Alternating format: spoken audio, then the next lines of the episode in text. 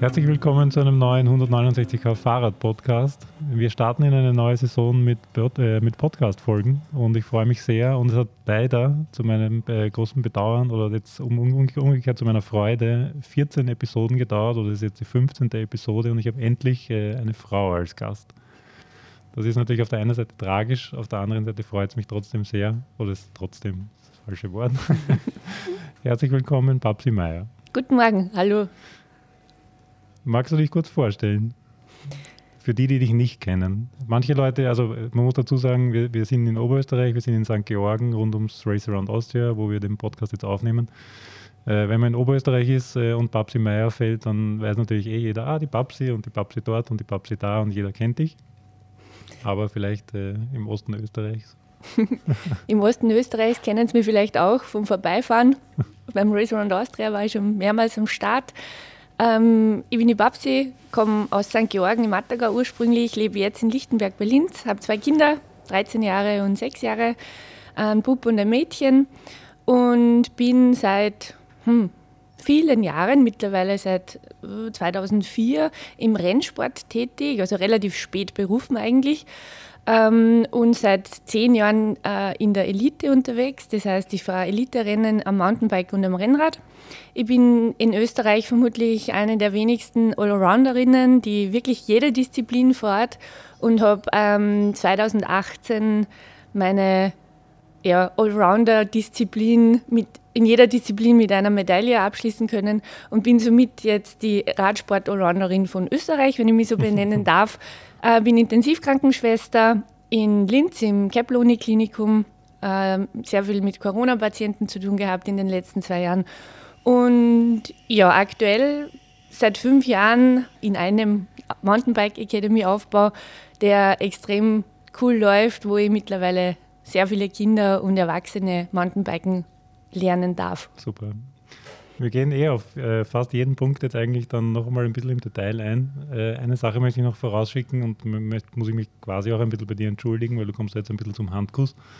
Äh, mir war es tatsächlich ein Anliegen, äh, auch mal irgendwie den, den, den Frauenradsport ein bisschen zu thematisieren und ich weiß, dass du da engagiert bist und natürlich eine, eine Proponentin bist und eine wichtige Vertreterin äh, und dass deswegen äh, sicher toll ist, das mit dir zu besprechen. entschuldigen muss ich mich gleich am Anfang, weil ich als Mann da äh, ehrlicherweise auch gewisse Hemmungen gehabt habe bis jetzt oder nicht, nicht genau gewusst habe, wie ich das Thema angehen soll.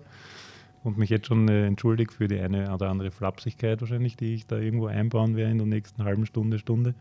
Ja, aber ich, ich denke, es ist ein Thema, das, das äh, soll jeder behandeln und das soll jeder besprechen und das soll überall vorkommen und das soll nicht irgendwelchen Personengruppen oder Personen vorbehalten bleiben, sondern ich werde mein Bestes tun. und wir sind da ganz viel gewöhnt als Frauen, also keine Schande vor irgendwas. Ja, genau da will ich ja nicht, in diese Kerbe möchte ich nicht reinschlagen. Du hast ja schon kurz angesprochen, äh, du bist die Allrounderin äh, und das ist ja auch das Tolle, wie, wie sich unsere Wege quasi äh, bis jetzt gekreuzt haben oder wie wir uns kennengelernt haben. Ich glaube, das erste Mal gesehen oder fotografiert in dem Fall habe ich dich äh, 2018 bei der, bei der Meisterschaft am Kahlenberg. Das war quasi Straßenrennen. Genau. Dann war im gleichen Jahr die WM in Innsbruck. Da bist du Rad, äh, das Zeitfahren gefahren. Mhm. Und dann bist du natürlich bekannt auch als, als Königin der Salzkammergut-Trophy. Und zwar nicht irgendeiner Salzkammergut-Trophy, sondern der Orgen, also die 210 Kilometer. Mit den 7000 Höhenmetern. 7000 Höhenmeter, kommen wir auch noch gleich dazu. Ja, und natürlich das äh, Race Around Austria. Das eigentlich, äh, wenn man jetzt ein Einzelzeitfahren zum Beispiel hernimmt, auch das Race Around Austria ist ein Einzelzeitfahren natürlich, wenn man so will, aber natürlich jetzt keine 30 Kilometer, sondern einfach 600 oder noch mehr, äh, je nachdem, welche Variante man wählt. Magst du da gleich irgendwie kurz was dazu sagen? Es, es ist ja durchaus eine Besonderheit, dass man in unterschiedlichen Disziplinen überall vor allem auch gut ist. Ja, gut bin ich wahrscheinlich erst geworden durch meine Kinder, mit denen ich halt sehr viel gefahren bin, aber zu dem wahrscheinlich später. Ähm, meine Liebe war immer das Mountainbiken, ist es nach wie vor. Also derzeit besitze ich nicht einmal ein Rennrad, muss okay. ich ganz ehrlich sagen, weil einfach dies Mountainbiken in der Natur viel, viel mehr Freude für mich immer bereitet hat. Aber das Race Around Austria war vor, das war 2012, schuld daran, dass ich mir ein Rennrad gekauft habe, okay. weil ich unbedingt da mitfahren wollte. Wegen, wegen Heimatort? Nein, das war damals noch in Scherding. Ah, okay. Aber der Michael Nussbaumer, der Veranstalter, ist natürlich ein Nachbar von mir, ein alter Freund. Und das Rennen, das hat mich immer fasziniert. Und ich habe mir gedacht, na, das, das, muss ich unbedingt fahren, das ist ja mega cool. Und das war der, eigentlich der ausschlaggebende Punkt damals, dass ich mir ein Rennrad zugelegt habe und dass ich da mitfahren kann. Und es ist aber es ist ja öfter so, dass Leute, die viel Mountainbiken, dann am Rennrad gut sind, unter Anführungszeichen, sage ich mal. In die andere Richtung ist es natürlich schwer, weil da andere Faktoren wahrscheinlich auch mitspielen. Aber für, für dich war es kein Problem, quasi aufs Rennrad einfach umzusteigen. Nein, ich muss gestehen, ich bin keine 500 Kilometer damals am Rennrad gefahren und dann beim Viererteam Race und Austria gestartet. Und selbst das hat sich muskulär stimmig angefühlt. Und, aber ich bin da kein Mädchen, wenn ich das so frech sagen darf. Ich kann mich schnell mal auf was anpassen und mit einem neuen Gerät unter mir fahren und habe kein Problem damit. Okay, super. Dein Verein äh, ist ja einer der größten in Oberösterreich. Du bist beim SK Föst. Ich glaube, äh, gemeinsam mit den Atterbikern ist das einer der größten Verbände Vereine, muss man richtigerweise sagen. Verbände ist das andere, was ich sagen will, nämlich, äh, dass, dass der Oberösterreich, bekomme ich zumindest den Eindruck, ich bin da jetzt recht viel in Oberösterreich unterwegs bei Veranstaltungen und kenne da auch jetzt mittlerweile einige Leute, ähm, dass der Oberösterreich so ein bisschen eine Sonderstellung hat im positiven Sinn, dass da mehr geht, unter Anführungszeichen, dass da Dinge vielleicht äh, überhaupt zustande kommen, die in anderen Bundesländern vielleicht nicht zustande kommen sowohl auf Vereinsseite eben als auch auf Verbandsseite, da die Unterstützung da ist und bekommst du das als Fahrerin dann auch mit oder schlagt sich das bis zu dir durch oder ist das eine Ebene, die, die quasi für, für Fahrer und Fahrerinnen gar nicht relevant ist? Also ganz ehrlich, als Fahrerin selbst habe ich das ja nicht so mitbekommen. Ich habe zwar die Veranstaltungen in Oberösterreich mitbekommen, aber ich war selber nie Organisator von Rennen und somit habe ich mich um das Ganze rundherum nie gekümmert. Man fährt halt zu einem Rennen, das veranstaltet wird und nimmt es so hin. Der SK Föst ist ein, ein traumhafter Verein für mich, wo ich seit Anfang an dabei bin, die mir alles ermöglichen, mit denen ich wirklich viel aufgebaut habe und aber ich sage mal, ich bin da selber immer sehr am Boden also ich bin kein Mensch, der was fordert oder sagt, ich brauche das und das Geld, dass ich äh, zum Rennen fahre oder irgendwelche Unterstützungen. Ich habe halt immer gearbeitet und habe halt mein eigenes Geld verdient und bin halt beim Verein gefahren. Und da hat sich über die Jahre einfach so eine Freundschaft entwickelt und diese Vereinsarbeit in dem Sinn, ähm, verbandübergreifend sieht man natürlich sehr positiv. Also das heißt, wir arbeiten schon mit dem Landesradsportverband zusammen aber sind auch immer wieder unzufrieden, weil es zu langsam geht. Ja. Mhm. Man will immer viel schneller mehr und da bin vielleicht jetzt nicht ich die Ungeduldige, sondern viele andere. Da spreche ich jetzt Eltern an, die mit ihren Kindern zu Radrennen fahren wollen, die in Oberösterreich viel mehr Unterstützung sich wünschen von den Verbänden. Und das ist natürlich alles zäh, aber es tut sich extrem viel und ich kann jetzt hauptsächlich vom Nachwuchs sprechen, weil das halt eher mein Steckenpferd derzeit ist ähm, wo ich weiß, dass sich in Oberösterreich extrem viel tut und der SK Föster sehr, sehr vorrangig ist, also Next Generation Racing Team, falls ihr schon davon gehört habt, da tut sich was. Ja. Es ist nicht immer nur die Steiermark, die da jetzt vorrangig ist, sondern wir kommen nach. Und was die Damen anbelangt, ist immer schwierig, weil natürlich die Damen wenig sind im Vergleich zu den Herren. Aber auch hier, wenn man die Oberösterreich, also die Radliga, Bundesliga ansieht, waren voriges Jahr, glaube ich, über 60 Damen am Start. Mhm. Das hat es noch nie gegeben. Wir waren früher immer nur 20 Damen oder vor drei Jahren waren wir nur 20, 30 Damen am Start bei Staatsmeisterschaften und jetzt waren plötzlich 60 da. Also es ist ein Trend da in jedem Bereich, egal ob es Rennrad ist, ob es Damenradsport ist, ob es Mountainbiken ist oder Kindernachwuchs. Also ich finde, da geht was und es wird immer besser. Und ich glaube, den, den, wenn, wenn man es an einer Person festmachen will, kann man auch den Paul Resch hervorheben als, als Landesradsportverbandspräsident. So, schwieriges Wort. äh, der, der hat eine gewisse Hands-on-Mentalität, würde man sagen, glaube ich. Da, da, da, geht auch einiges weiter, glaube ich. Es geht viel weiter, aber wie gesagt, es ist immer, es könnte immer mehr sein. Ja, und der Paul ist aber ein ganz, ganz wichtiger Punkt in dem ganzen System, der extrem gute Arbeit leistet, meiner Meinung nach. Und wenn wir jetzt, äh, wir sprechen über Oberösterreich gerade, ich bin ja dann, wenn ich die Gelegenheit habe, natürlich auch sehr gern mit, mit dem Rennrad oder mit, mit welchem Rad auch immer in Oberösterreich unterwegs und irgendwie für, für mich äh, wird der Eindruck erweckt, dass Oberösterreich einfach auch grundsätzlich von, von der Landschaft oder von der Topografie her irgendwie Rennradtalente oder Radtalente fördert.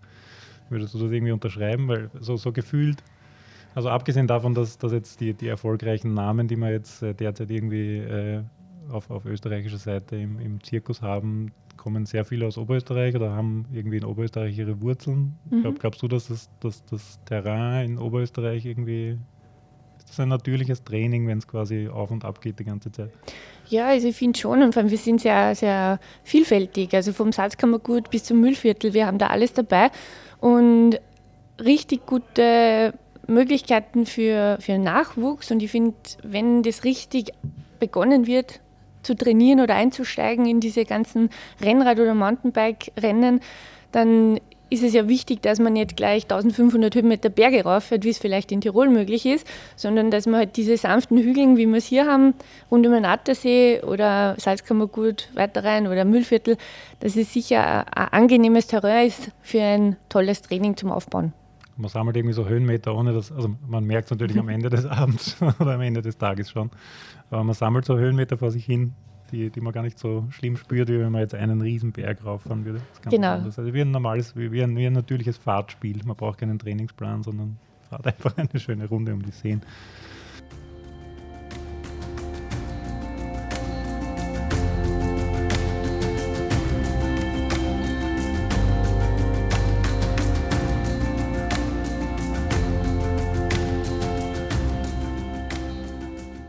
Kommen wir gleich zu, dieser, zu diesem Thema Vielseitigkeit und nochmal äh, so na, Richtung Nachwuchs und Mountainbike. Du hast jetzt gesagt, äh, neben deiner Rennkarriere, du bist ja noch immer aktiv. Noch? Noch. ähm, hast du dich ja quasi, ist das ein eigenes, ist das ein Projekt oder ist es eine Firma oder würde, würdest, als was würdest du dein jetziges Projekt, die Mountainbike-Kurse oder wie? Meine Mountainbike Kids Academy oder Mountainbike Academy. Ähm, war ursprünglich ein Projekt, wo ich kurz ein bisschen ausholen darf. Bitte, ja, auf jeden Fall. Es war vor sechs Jahren, hat mein Sohn zu mir gesagt, Mama, ich will mit dir nicht mehr Radfahren gehen. Es freut mich nicht mehr. Ich will mit Freunden aufs Rad. Okay. Und dann habe ich gesagt, ja, aber wer von deinen Freunden, die alle im Fußballplatz sind, äh, fahren den Rad? Und da haben wir nicht sehr viele gefunden in seiner Klasse, damals in der Volksschule. Und dann hat er gesagt, ja, du kannst es doch über einen Verein ausschreiben und da gibt es doch Kinder, die Radfahren gehen. und man dachte, naja, okay, er hat ja vielleicht recht. Dann habe ich das über den SK Föst halt ausgeschrieben und der Obmann Udo Feierl, guter Freund von mir mittlerweile, hatte dann die nette Idee, das gleich als Mountainbike Kids Academy auszuschreiben. Und ich war eigentlich kurz vor sich überfordert mit dem Namen, weil ich mir dachte, ja, ich habe zwar, kann zwar Rad fahren, aber ob das, ja, na schauen wir mal. Auf jeden Fall waren innerhalb von 24 Stunden, ich glaube, zwölf Kinder angemeldet okay. und das war dann eh schon mein Pensum, das erreicht war. Und wir starteten mit einem kleinen Blog und haben halt ein paar Mal hintereinander eineinhalb Stunden trainiert.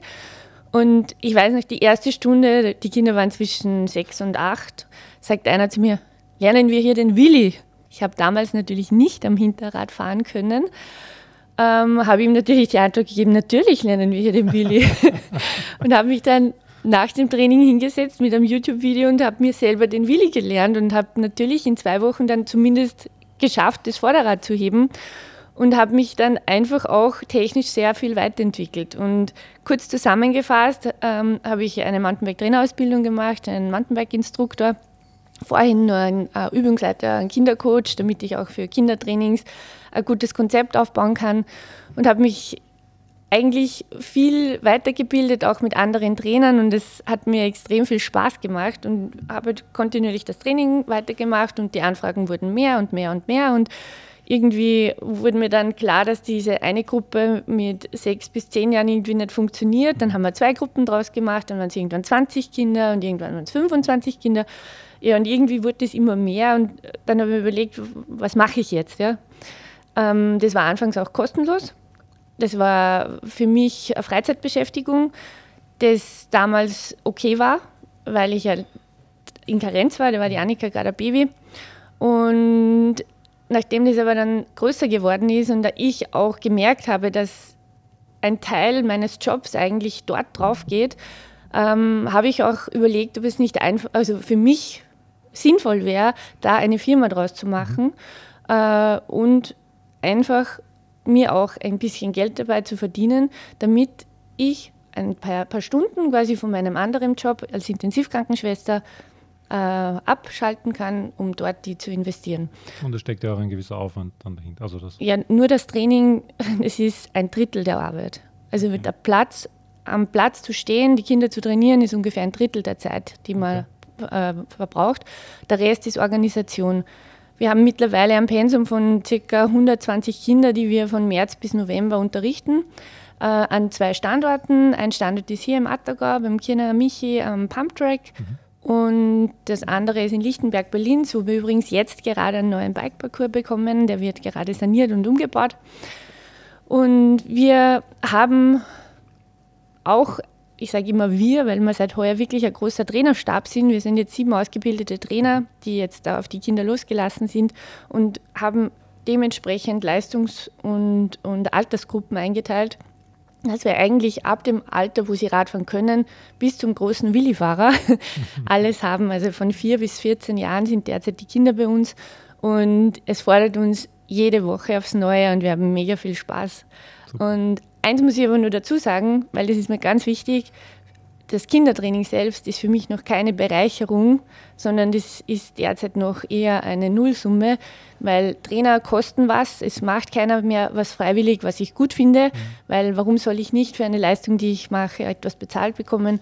Und somit ist es jetzt einfach ein ausgeglichenes Spiel, wo die Kinder auch ein bisschen ähm, Trainerkosten bezahlen, beziehungsweise halt ihren ähm, Zehnerblock kaufen und somit sind unsere Trainer bezahlt und es macht uns einfach Spaß, dass sich das so ausgeht. Mountainbike Academy ist aber jetzt quasi, es braucht keine Angst haben, dass da jetzt irgendwie äh, auf irgendwelchen Single Tracks mit dem Mountainbike dahin geschreddet wird oder so.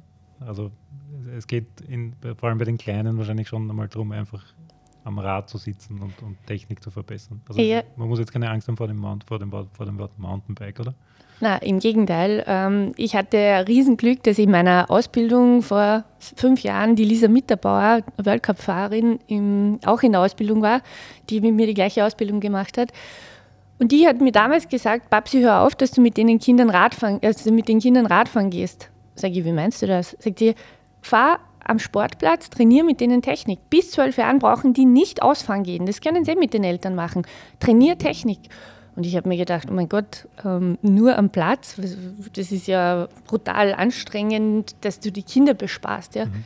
Und dann habe ich mir aber da ein Konzept überlegt und es ist ein Traum, es funktioniert. Also die Kinder haben da wirklich eineinhalb Stunden äh, ein volles Programm, wo sie natürlich auch in der Ausdauer gefördert sind, aber sie bekommen hauptsächlich Techniktraining, wo wir anfangs mit den ganz Kleinen beginnen, dass sie mit einer Hand fahren lernen. Sind wirklich mit vier Jahren können die schon mit einer Hand fahren.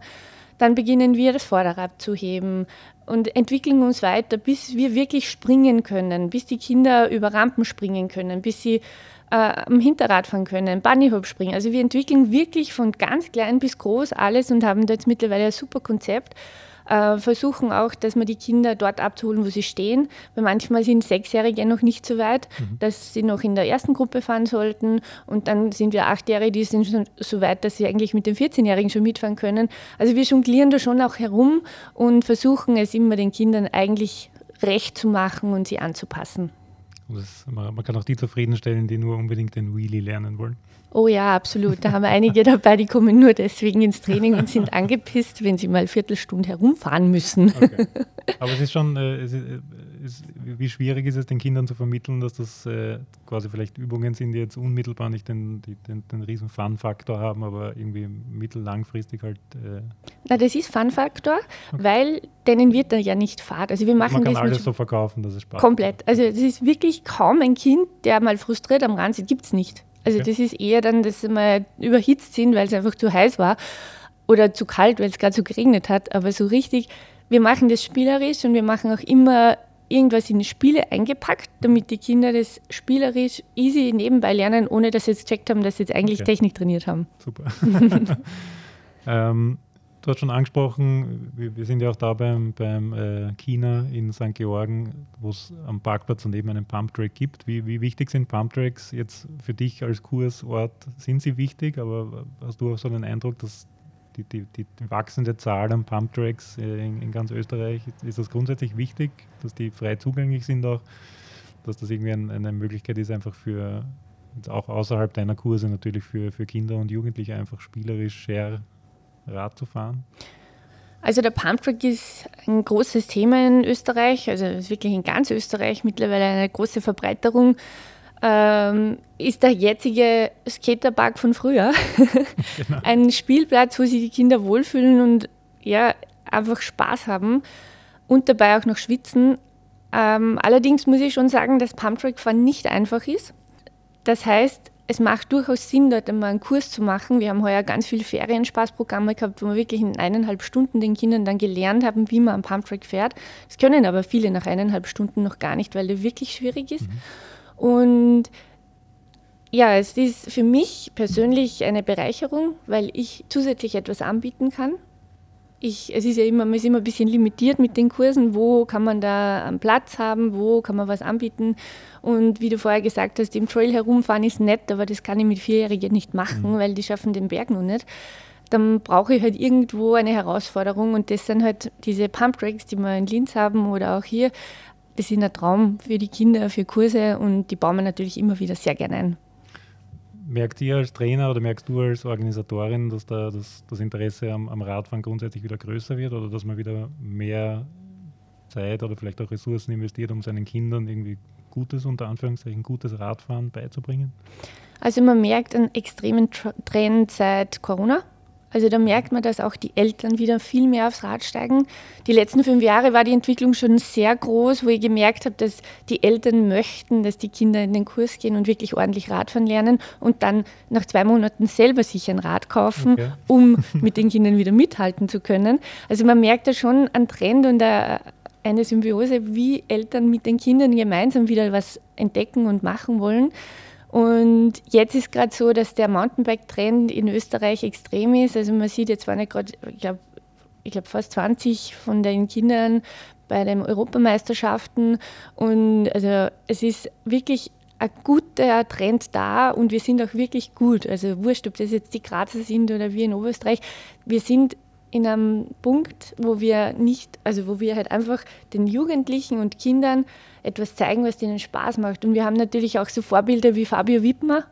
Und es ist immer das Schönste, wenn die Kinder neu mit einem Kurs bei mir beginnen. Das erste ist, Babsi, kennst du den Fabio Wittmer? und ich war vor kurzem beim Glamride in Hinterglam und war mit ihm im selben Hotel und dann erzähle ich ihnen, dass ich mit ihm am Vormittag bei einem Gespräch war und dann sagen sie immer, was? Du und der Fabio Wittmer, ihr kennt sie sollen, sie sollen Radstars werden, nicht YouTube-Stars. ja, genau. ja, der kann aber gut, ja, der kann aber gut Radfahren auch. Also die Technik hat er wirklich gut. Genau. Ähm, ein, ein Satz noch, äh, nach, nachdem bei uns Erwachsenen, sage ich mal, so ein, ein, gewisser Hang da ist, irgendwie, dass das Equipment immer irgendwie besser werden muss und immer mehr und immer mehr. Ist, ist das bei den Kindern auch ein Thema oder ist das irgendwie Braucht also, man sich da keine Sorge? Also ein Rad ist ein Rad oder gibt es da auch schon irgendwie gewisse Begehrlichkeiten? Ja, also man muss ganz ehrlich sagen, da hat sich auch sehr viel getan, weil die Kinder mit einem leichteren Rad natürlich viele Vorteile haben. Man muss nur vergleichen, wenn wir ein E-Bike hochheben, das ist ungefähr so das Rad von den Kindern, wie wir es immer kennt haben, dass die eigentlich ein Rad haben, das ein Kinderrad ist, aber eigentlich viel zu schwer ist. Und da gibt es natürlich jetzt mit WUM einen super Trend in Österreich, der einfach tolle Räder baut. Also ich sage mal bis zum WUM 5, das ist echt ein Traum. Die Kinder haben Räder mit 6 Kilo, die fahren mit denen ganz anders, die haben ein Fahrgefühl und die lernen natürlich dadurch eine perfekte Technik, weil das Rad unter ihnen nicht so schwer ist. Und es muss ich schon sagen, dass auch hier es okay ist, wenn die Kinder schon etwas Leichteres haben. Und was ganz wichtig ist, diese Räder kosten zwar ein bisschen mehr, aber der Wiederverkaufswert ist natürlich der gleiche und somit habe ich da nichts verloren, sondern eigentlich nur eine Win-Win-Situation. Mhm. Also mittlerweile sage ich echt, besser ein Hunderter mehr investieren, das Kind lernt mega gut Radfahren und ihr habt einen Spaß dabei. Oder wenn man mehrere Kinder hat, natürlich gleich weitergeben. Ja, unbedingt, ja genau. ähm, du hast jetzt gesagt, äh, dass das ist vom Konzept ungefähr konzipiert bis 12, 14 Jahre. Was, was würde quasi danach kommen, wenn wir jetzt bei den, bei den Kindern und Jugendlichen bleiben, bevor wir zu den Erwachsenen kommen? ähm, ja, es kommt dann darauf an, ob die Kinder sich in Rennkinder entwickeln und wirklich zu den Rennen fahren oder ob die einfach weiterfahren, weil sie einfach Spaß haben und, und keine Rennen fahren wollen. da ist bei mir natürlich die Möglichkeit, dass sie bis 16 kommen. Und die Rennkinder haben jetzt die Möglichkeit in Oberösterreich, dass sie zu dem Next Generation Racing Team wechseln, wo sie dann wirklich eine ordentliche Rennbetreuung bekommen, technisch und auch zu den Rennen zu fahren. Ich persönlich sehe mich ja nicht als die Renntrainerin, weil ich finde, das ist bis 12, 13 Jahren einfach mhm. ein Nonsens, dass ich zu den jedes Wochenende zu einem Rennen mit den Kindern fahre. Das ist für mich einfach ein Widerspruch. Und für mich sollen die Kinder einfach einen Spaß haben und Learning by Doing machen, Freunde haben, ein Miteinander am Sportplatz und gerne viel am Hinterrad fahren. Und erst mit zwölf sollen sie dann anfangen, sich zu orientieren, ob sie jetzt wirklich Rennen fahren möchten und dann weitergehen in diese Richtung. Und auch wenn man aufs Rennrad wechseln wollte, dann macht es auch ab, ab einem Alter irgendwo dort erst Sinn wahrscheinlich. Ja, natürlich kann man mit zehn Jahren schon einmal aufs Rennrad schnuppern. Ähm, ich persönlich finde halt diese Situation auf der Straße sehr gefährlich, mhm. gerade wenn man mit Gruppen ausfährt und Kindern die Reaktion ja, ist halt noch ein bisschen fraglich, aber ich sage mal, ab 10, 12 Jahren ist das natürlich dann mhm. super. Und alles, was man am Mountainbike lernt, kann man natürlich am Rennrad, auch wenn man mit dem, äh, Rennrad nicht auf unbefestigten Wegen unterwegs ist. Alles, was man am Mountainbike lernt an Fahrtechnik und Fahrsicherheit, bringt einem natürlich auf allen Rädern was. Komplett, das ist eine absolute Stabilität, egal ob das in der Kurve ist, ob das im Downhill ist oder beim Bergabfahren halt. Und äh, auch die Disziplin in der Gruppe, das ruhige Fahren, also das lernt man schon am Mountainbiken und man hat ein viel besseres Fahrverhalten am Rennrad, wenn man vorher wirklich durch die Mountainbike-Schule gegangen ist. Äh, du hast richtigerweise gesagt, auf den Straßen ist es teilweise vielleicht nicht ganz so angenehm zu fahren, vor allem in der Gruppe oder noch dazu mit Kindern. Äh, Gibt es irgendwie vergleichbare Themen im Mountainbike auch, dass es irgendwie mit, mit Zugangsbeschränkungen, Forststraßen oder ist, ist das quasi dadurch, dass du jetzt nicht, nicht in der freien Natur unterwegs bist, in erster Linie mit deinen Kursen, ist das nicht so ein Thema für dich? Na, das ist natürlich ein großes Thema. Äh, Im Mühlviertel bin ich da sehr beschenkt eigentlich, weil wir da ein großes Terrain haben. Das Granitland, das hat sich mega entwickelt. Also wir haben das ganze Mühlviertel ausgeschilderte Mountainbike-Wege, wo man offiziell fahren darf. Okay. Äh, kaum Einschränkungen ich persönlich unterrichte natürlich die Kinder, dass man nicht querfeld einfährt, sondern dass man dort fährt, wo man fahren darf. Und sollte man mal in ein Gebiet kommen, sagen wir, es ist ein Wanderweg und wir fahren da runter und es ist ein Wanderer, dann sollte man bitte einfach langsam vorbeifahren. Und ich, ich lerne ihnen schon Disziplinen, wie man sich verhaltet.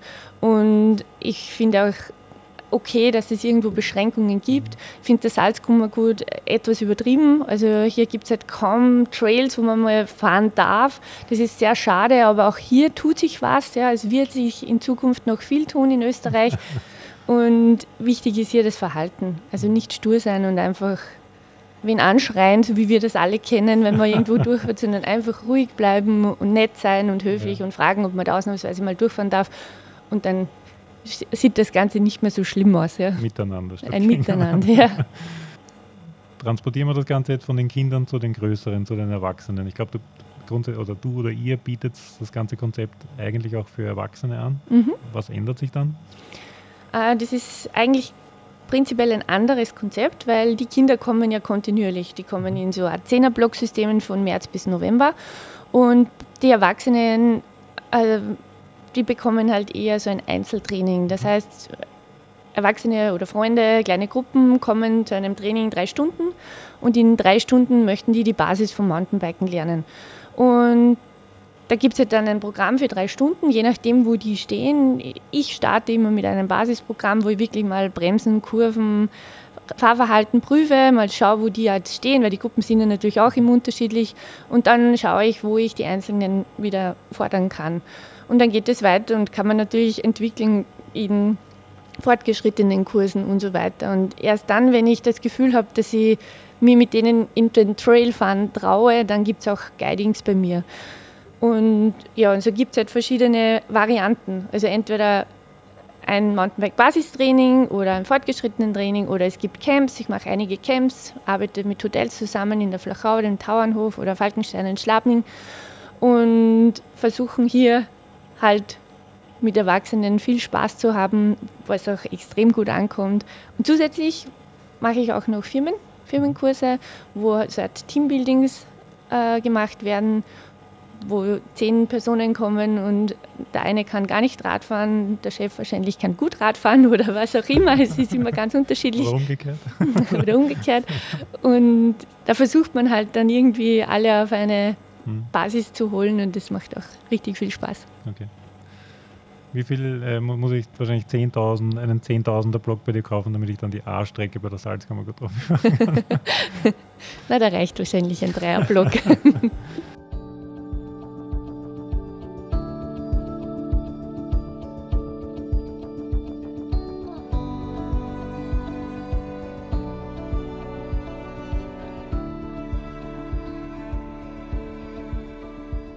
Kommen wir zum Thema Frauenradsport. Möchtest du versuchen, den Status quo ein bisschen auszubreiten? Wie ist die, die, Lage, der, die Lage der Nation in Bezug auf äh, Frauenradsport in Österreich? Fangen wir mal vielleicht bei der, bei der Profis in dem Sinn, aber zumindest Elite- oder Lizenzrennen. Mhm. Es gibt, gibt was Vergleichbares wie die Radbundesliga bei den Männern. Äh, wie ist das ausgelastet? Wie siehst du, wie siehst du da die, die, den institutionellen Rahmen?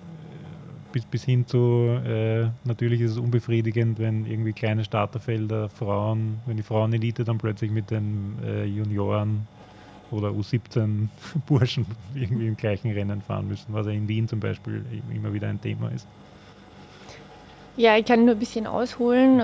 Also die letzten Jahre, die Zeit, wo ich äh, Elite gefahren bin, ähm, also am Rennrad jetzt, wir hatten bis vor zwei Jahren keine Bundesliga, also die, da war nichts Vergleichbares mit den Männern. Es gab zwar einen Frauen-Cup, ähm, da starteten zwischen 20 und 30 Damen. Und das war für mich sehr angenehm, weil ich nie gelernt habe, im Feld zu fahren, mhm. weil ich ja sehr alt eingestiegen bin und das nie konnte. Und somit war ich immer sehr froh für die Österreich-Rennen, weil da nicht 100 am Start standen, sondern halt 20, 30 und da fühlte man sich gleich mal etwas wohler. Und also für mich persönlich war das ja nicht schlimm, mhm. aber natürlich im ganzheitlichen gesehen eine Katastrophe. Wenn man schaut, wie viele Damen am Rennrad fahren mittlerweile und dann stehen da 30 Damen am Start der Elite, dann ist es ein Trauerspiel. Und auch Corona hat hier eigentlich in die Karten gespielt und es war dann eben voriges Jahr das erste Mal ähm, die Bundesliga für die Damen auch ausgeschrieben wo das erste Rennen in Leonding stattfand bei Schneefall und es war ganz spannend und ich wollte eigentlich gar nicht mehr fahren voriges Jahr und dann haben wir gedacht, naja, die Bundesliga mit einem Team, wir haben erstes Mal ein eigenes Team dann gehabt mit sechs Damen bei uns beim SK Föst. Wir dachten, na dann fahren wir das.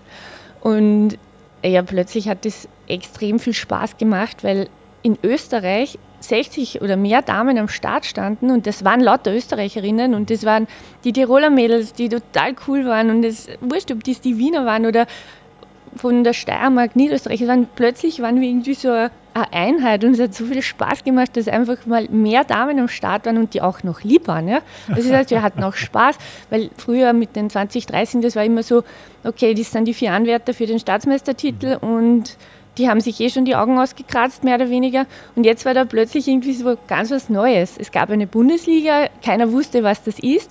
Und man versuchte mal einfach ein Rennen mit einem großen Feld zu fahren. Und man merkte schon, dass das dem Damenradsport sehr gut getan hat. Und auch die Medienpräsenz war extrem gut. Also es war von der Kronenzeitung gesponsert, mhm. es war im Fernsehen, es war plötzlich waren die Damen da. Das hat es vorher nie gegeben. Es war manches Mal bei einer Staatsmeisterschaft vielleicht, als eine Dame vor fünf Jahren auch gezeigt wurde, aber eigentlich waren es immer nur die Herren.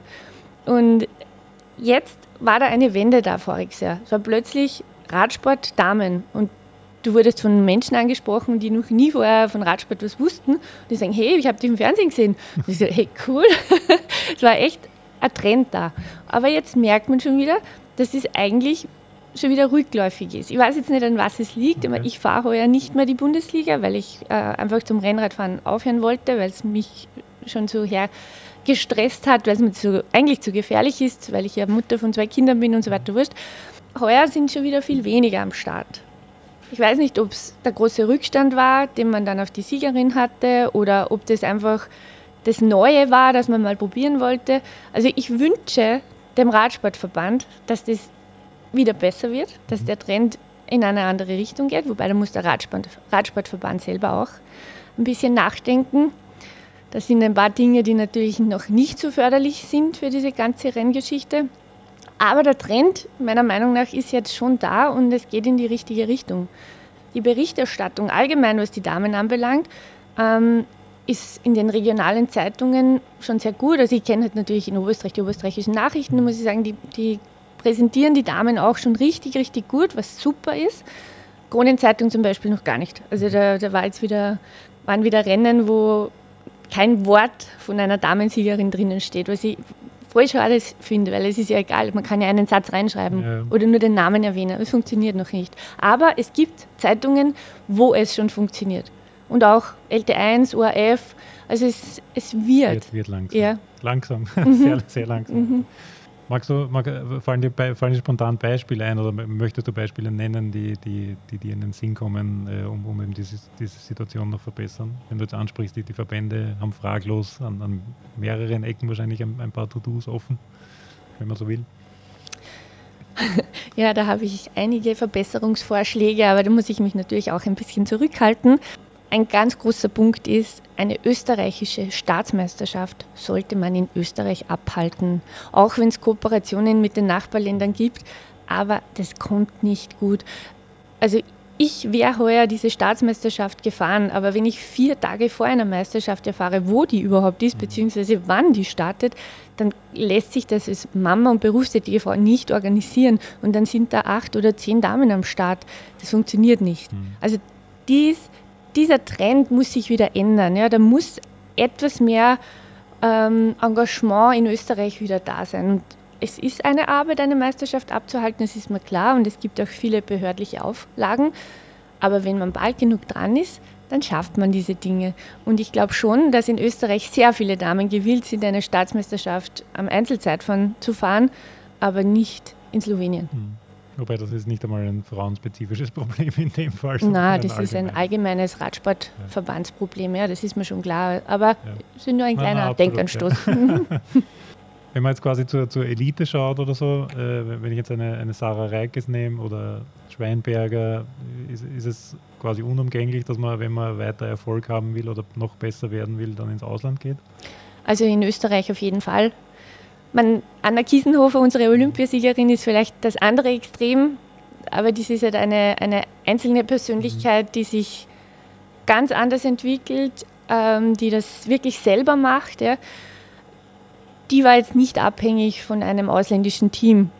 Aber die Christina oder Katrin Schweinberger, die profitieren extrem von diesen ausländischen Teams, weil die natürlich nur dort diese Entwicklung bekommen. Wenn man in Österreich ein Radstraßenrennen ansieht und sieht, wie wir fahren im Vergleich zum internationalen Feld, ähm, ja, das okay. ist keine Entwicklung. Ja. Das ist bei uns nur, wir fahren halt im Feld und dann gibt es mal einen Sprint und bei der Meisterschaft will natürlich der Schnellste gewinnen und dann wird halt mal Gas gegeben. Aber sonst, das ist traurig eigentlich zum Zusehen, zumindest war es bis vor der Bundesliga so, in Österreich ein Radrennen zu fahren. Und weil einfach keine Dynamik da war, da war keine, keine, weiß ich nicht. Ist das eine Geschichte, die man, die man einfach mit, mit den Jahren, die, die mit den Jahren entsteht auch, wenn, wenn eben so einmal ein institutioneller Rahmen und eine Bundesliga da ist? Ja, ich glaube, es sind eher diese, diese Teams, wo es dann Teamtaktiken gibt, wo es einfach, ja, wo wir in Österreich eigentlich kein Team haben, wo man sagt, das ist jetzt ein Auftritt. Wir hatten eins, da bin ich mal mitgefahren selber vor einigen Jahren, das Team Vitalogic, finde ich, das war auch sehr gut auch hier war die, die, die Teamtaktik schwierig, weil wir einfach vier starke Fahrerinnen von zehn waren. Und wen gibst du dann die Möglichkeit zu mhm. gewinnen? Es ist immer schwierig. Aber international ist halt da wirklich eine Taktik da und die haben wir in Österreich gar nicht. Also das fehlt natürlich und somit hat keiner eine Aufgabe, sondern es fährt jeder für sich. Das heißt, man ist eher mal froh, überhaupt irgendwie fahren zu können genau. und der nächste Schritt wäre erst dann irgendwie zu schauen, wie und okay. Genau, und so gibt es halt die Weiterentwicklung ja. international und so hat die Sarah und die mhm. Schweinberger Sisters natürlich groß profitiert von dem und es ist super und es ist total schön, denen zuzuschauen, wo die jetzt überall mhm. hinkommen. Wenn du die Anna Kiesenhofer angesprochen hast, das war natürlich ein, ein, eine tolle Geschichte äh, und, und wir, haben, wir haben uns alle irrsinnig gefreut. Es war aber der Erfolg ja auch ein bisschen trügerisch, also nicht, nicht, nicht trügerisch, aber wie soll man sagen, hat, hat vielleicht äh, den, einen, einen, falschen Eindruck erweckt, insofern, dass man sich gedacht hat, äh, Österreich tut eh was für den Frauenradsport. Weil plötzlich die, die, die, die, österreichische Frau wird Olympiasiegerin, könnte man ja auch denken, ah, okay, das ist eine Nation, die irgendwie sehr viel investiert oder eben einen tollen Rahmen schafft, damit solche Erfolge entstehen können. Ob, ob das nicht vielleicht sogar bei, bei manchen im, im, Kopf irgendwie so ein bisschen kontraproduktiv war, dass man sich denkt, na, dann, wenn, wenn die Olympia gewinnt, dann ist eh alles super so auf die Art. Ja, das, das, da waren natürlich jetzt viele Widersprüche nach dem Sieg. Und wir wünschen uns nach wie vor in Österreich, dass dieser Sieg immer noch was bringt für uns Damen. Bis jetzt haben wir da nicht recht viel gespürt. Mhm. Ja. Ich hoffe auch, dass die Anna noch in Österreich einige Rennen fährt, auch dass sie präsenter ist noch für mhm. uns, was natürlich schwierig ist. Sie lebt in der Schweiz und ich verstehe es schon mit der Distanz, aber wir brauchen sie schon.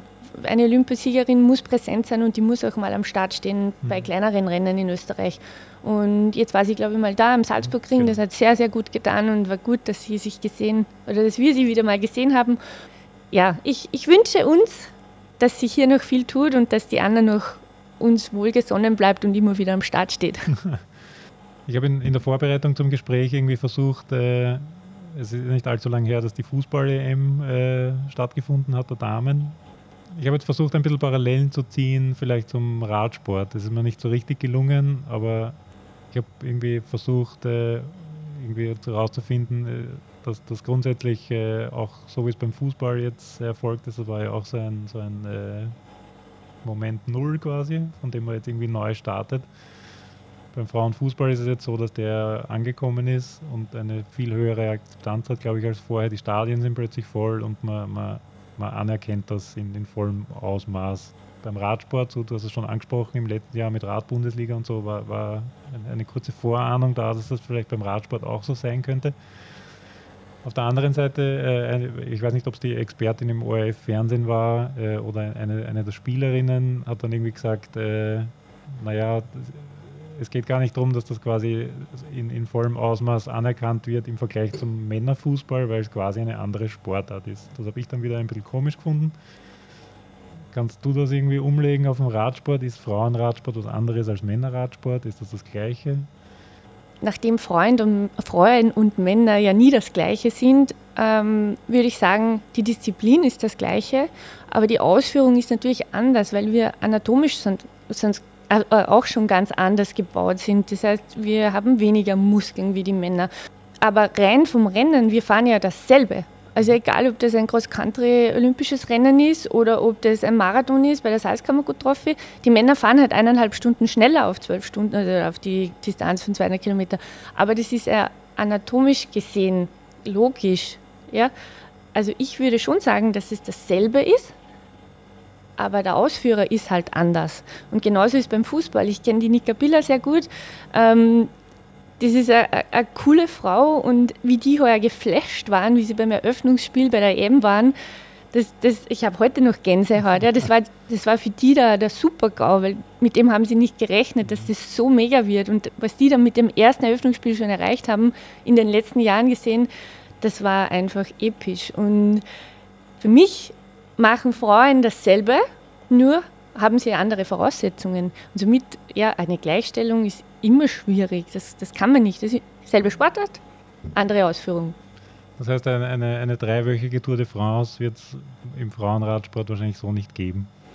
Wobei ich sogar glaube, dass das also möglich wäre. Ich, ich, ich, habe auch versucht herauszufinden, warum die, warum die Etappen der Damen so sind, wie sie sind, oder warum die Tour de France der Damen eine Woche dauert oder drei Wochen. Ob das jetzt äh, Vermarktungsgründe hat oder Aufmerksamkeitsspannen betrifft oder äh, ob, ob das tatsächlich dann radfahrtechnische Gründe hat. Aber das, äh, wie gesagt, alles pendelt sich ein. Wir, wir, es gibt viele Dinge, die irgendwie die, sich erst irgendwo einpendeln müssen, glaube ich. Ja, aber wir haben zumindest die Tour de France der Damen zum ersten das Mal. Das hat lang, lang genug gedauert. Ja. gibt es aber Möglichkeiten vom, vom Fußball irgendwie was zu lernen, von der Fußball-EM? Dass, dass man äh, die, diesen Schwung irgendwie nützt? Kann man den ummünzen vielleicht auf Frauensport oder auf andere Disziplinen? Ja, ich finde halt allgemein, ich weiß nicht mehr, welche Spielerin das gesagt hat oder geblockt hat, die gesagt hat, ähm, du musst nur daran glauben, dann schaffst du Unmögliches. Und das ist immer in meinem Kopf, weil das ist auch mein Leben. Ja? Weil es gibt viele Dinge, die könnten sich bei mir gar nicht ausgehen. Aber wenn der Wille und der Kopf so stark da ist, dann schafft man das. Und das kann man auch ummünzen auf alles. Davon bin ich überzeugt. Und wenn das jetzt eine Randsportart ist, auch die kann groß werden. Du musst nur der Überzeugung sein. Natürlich musst du gewisse Menschen kennen. Es sind wieder Kreisläufe. Aber ich sage immer, wo ein Wille, da ein Weg. Und wenn ich was will, dann schaffe ich es. Das ist eigentlich eine gute Überleitung zur, zur Killerfrage schlechthin, die man nämlich einer, einer Frau stellt, aber einem Mann in der Form oder in einer ähnlichen Form nie stellen würde. Du bist Mutter und Sportlerin. Wie bringt man das unter einen Hut? Man sportelt oh. mit dem Kind. Ich glaube, du hast, also äh, von, ich kenne von deinem Instagram-Auftritt auf, auf, zumindest von früher ganz viele Ausfahrten mit Anhänger und mit Kindern. Das heißt, du hast einfach immer deine Kinder mitgenommen. Genau, ich habe quasi nie trainiert das Wort Training gibt es noch nicht lange in meinem Mund, sondern ich habe die Mittagspause, das Schläfchen meiner Kinder quasi genutzt, um selber Sport zu machen. Und das war nicht viel, das war am Tag vielleicht eine Stunde, eineinhalb Stunden, das waren die Mittagspausen. Und das, war, und das ist halt seit 13 Jahren so. Als mein Sohn auf die Welt gekommen ist, mit dem, der war am Anfang im, im Radsitzsaal und so sind wir halt gefahren. Dann mit vier, fünf Jahren ist er dann hinten mit seinem Nachläufer mitgefahren. Dann ist die Annika auf die Welt gekommen, dann ist der Raphael schon selber gefahren, dann habe ich die, Annika im Anhänger mitgehabt, bis heute. Die fährt immer noch gerne im Anhänger, wenn sie nicht fahren will, was ich verstehe. Und wenn sie selber fährt, dann fährt sie einfach mit mir angehängt, mit zwei Schläuchen zusammengebunden, bergauf und bergab fährt, fährt sie alleine.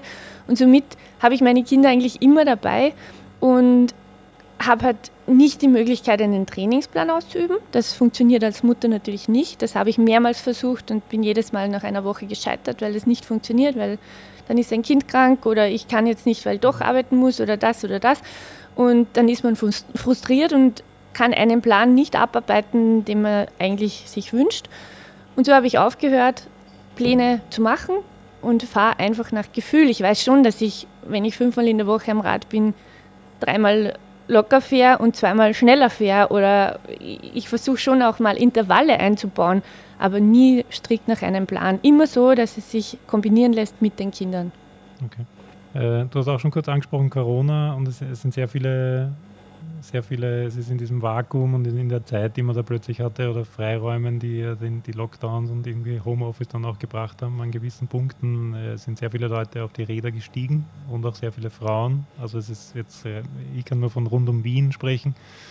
Äh, da trifft man sehr viele Frauen, die jetzt eben nicht mehr auch nur als Anhängsel an irgendwelchen ehrgeizigen Männern dranhängen müssen, sondern äh, allein fahren und in Gruppen fahren und da eine ganz andere Dynamik drinnen ist und das toll zu beobachten ist, dass es da eben äh, ein, ein, ein, ein, riesiges Wachstum gibt. Wie kann man die abholen? Soll man die abholen? Wohin kann man die abholen? Ist, ist es äh, erstrebenswert, irgendwie Richtung Rennen zu denken? Es, es, es ist ja auch so, dass äh, jetzt auch während Corona eben ganz viel Bikepacking und man macht Urlaub mit Rad und äh, zumindest in meinen Augen geht ja der Trend vielleicht ein bisschen wieder weg vom Rennen, zumindest wenn man jetzt also auf Ebene Radmarathon irgendwie unterwegs ist. Dass man sagt, man tut sich das gar nicht mehr an, sondern ich habe eh meine Freiräume, tue meine Packtaschen drauf und fahre auf Urlaub mit dem Rad. Ja, ich glaube, da, da gibt es beide Varianten. Also das eine ist einmal, mein Fokus ist sicher nicht, eine Frau zum Rennfahren zu motivieren, sondern einfach einmal, dass die Kondition aufbaut und Spaß am Radfahren hat. Und hier war eine große Hemmschwelle vor ein paar Jahren, wo ich angefangen habe mit den, mit den Mountainbike-Trainings für Damen oder Erwachsene, dass die gesagt haben, ja, mit dir gehe ich nicht Radl fahren, weil du fährst mir so und so davon. Bis sich aber jetzt herumgesprochen hat, dass ich ja ein Techniktraining am Platz mache, da keine, hm, na, ich spare mir dieses Wort, Testosteronvergleiche, äh, dass wir da ausfahren gehen, sondern wirklich ich bemüht bin, den Damen Radfahren beizubringen, jetzt, jetzt war das sehr angenehm und die genießen das. Und man sieht ja auch, dass Damen relativ schnell lernen. Also Frauen denken extrem viel im Vergleich zu Männern. Männer machen einfach und Frauen denken viel. Und wenn man die mal abholt, dort wo sie sind, dann kann man die relativ schnell aufbauen. Und es waren schon einige dabei, die dann innerhalb von einem Jahr sogar gesagt haben, weißt du, jetzt habe ich mich bei der Salzkammer gut drauf bei der kurzen Strecke angemeldet und ich habe mir gedacht, voll lustig, es war gar nicht mein Ziel, mhm. aber die haben dann irgendwie so ihre eigenen Ziele und, und schaffen das auch. Und diese, äh, um auf die Packages äh, zurückzukommen, da gibt es mittlerweile super Sachen. Ähm, der Stoneman zum Beispiel. Stoneman in der Flachau, das kann man sich selber einteilen, ob man diese in drei Etappen fährt oder in einen mhm. Tag. Das sind so nette Packages, wo du aber trotzdem am Ende einen Pokal bekommst. Und es ist ein, ein Andenken an etwas, was ich geschafft habe und das kann ich mir selber einteilen, wie ich das fahre, ohne einen Zeitdruck, ohne ein Zeitlimit von einem Rennen. Also es gibt mittlerweile schon viele Möglichkeiten und es entwickelt sich gerade richtig viel, auch im Müllviertel, Granitland gibt es ab mhm. nächsten Jahr ganz was Tolles wo ich noch nicht weiter erzählen darf. Aber wir haben einiges vor und ja, ich finde, Rennen sind nett und es ist der Trend bei den Rennen auch ein Wahnsinn. Also wie viele Frauen bei einer mhm. Salzkammergut-Trophy zum Beispiel jetzt fahren. Absolut, ja. Das ist echt cool im Vergleich zu vor fünf Jahren. Und ich glaube, die Frauen trauen sich jetzt mehr. Und die sehen auch, ich kann trotz Kinder was machen und ich, ich darf auch den Mann mal alleine mit den Kindern lassen. Und, und also es gibt da schon Trends und das finde ich gut, dass das so geht. Mhm. Du hast den Schwanzvergleich schon angesprochen. äh, oder nicht angesprochen. Habe mich nicht getraut. Äh, Gibt's, äh, wie, oder wie, wie, groß ist der Bedarf an, an Frauenkursen oder Women-Only-Kursen oder so? Beziehungsweise wie, wie siehst du das? Ist das was Positives oder eigentlich was Kontraproduktives? Na, sehr positiv, weil immer der Mann die Frau zum Kurs anmeldet, dann sitzt er am Rand und sieht zu und auf einmal kommt der Herr und macht mit. Aber das mache ich okay. nicht mehr, das lasse ich nicht mehr zu. Also entweder macht von Anfang an mit oder er sitzt ganz zu oder fährt einfach wieder weg. Ähm, also ich stärke die Frauen, die halt Männer zu Hause haben, die um einiges besser sind, äh, mit Tricks, wo ich ihnen sage, wie sie mit ihnen fahren können, damit sie gemeinsam ans Ziel kommen und auch Spaß dabei haben. Oder es gibt natürlich jetzt viele Trends, wo die Damen dann aufs E-Bike steigen, wo dann wieder der Mann frustriert ist, weil die Frau zu schnell mhm. fährt. Und ich versuche halt irgendwie da so eine Balance zu finden, dass die als Paar eigentlich wieder glücklich sind und gemeinsam Radfahren und Sport machen können. Und gehen wir noch einmal eine Generation zurück. Wie ist, der, wie ist das Geschlechterverhältnis bei den Kinderkursen? Ist ja vielleicht auch spannend, wenn das immer so ein Blick in die Zukunft ist. Mm, ja, das ist, da gibt es noch nicht so eine große Spaltung. Da merkt man noch eher den Trend, dass die Burschen halt, aber das ist eigentlich wie beim Erwachsenen, die machen einfach mhm. und die Mädels denken. Und die brauchen halt vermutlich etwas länger, um sich etwas fahren zu trauen. Und die Burschen tun es einfach und stürzen halt dann so auf die Art. Ja. Also man merkt eigentlich da noch keine so großen Unterschiede. Also rein muskulär gesehen, also wenn wir ausfahren würden, würden die noch gleich schnell sein. Mhm. Gut, dann kommen wir langsam zum Ende. Wie, wie, wie geht es für dich weiter, beruflich und mit deinen Kursen? darfst schamlos Werbung machen und Homepages nennen und alles Mögliche. Also die, die Mount Kids Kurse sind wirklich ausgebucht. Ähm, da gibt es jetzt schon wieder dann die Möglichkeit, also ab, ab äh, Dezember sich für den nächsten Jahr Kurs ab März anzumelden. Gibt es auch noch weitere Expansionspläne, oder? Ja, wir sind gerade dabei, das noch äh, etwas zu erweitern. Ich bin limitiert natürlich, ich kann am Nachmittag keine weiteren Kurse mehr anbieten. Ich habe schon jeden Tag und habe auch noch eigene Kinder. Aber mein Trainerteam ist richtig gut drauf und jetzt äh, sind wir gerade in der Entwicklung, ob wir noch einen dritten Nachmittag anbieten.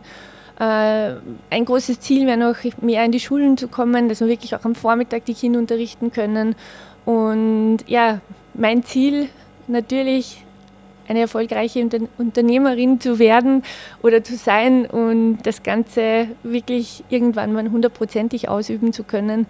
Und ich merke, dass es mir so viel Freude und Energie gibt, von klein bis groß äh, Mountainbiken beibringen zu dürfen und hoffe, dass ich das noch ganz lang machen darf. Dann nehmen wir das als Schlusswort. Ich, ich merke meine Kinder schon vor. Mein Sohn ist vier vorbei und kann jetzt endlich Radl fahren mit Pedalen. Ich werde dann gleich mal vormerken für einen Kurs, dann wenn wieder Plätze frei sind. Ja, also was ich noch vergessen habe, wir bieten natürlich in ganz Österreich die Kurse an. Wir sind flexibel, wir kommen auch überall hin für ein, zwei Tageskurse. Und da freue ich mich schon auf Wien, wenn wir deinen Sohn im Boot haben können. Vielleicht hört er auf den anderen eher als auf mich. Immer, immer. Meine Kinder hören auf mich auch nicht. Das ist ganz normal. Alles klar. Liebe Babsi, vielen Dank fürs Gespräch. Dankeschön. Alles Gute. Ebenso. Danke.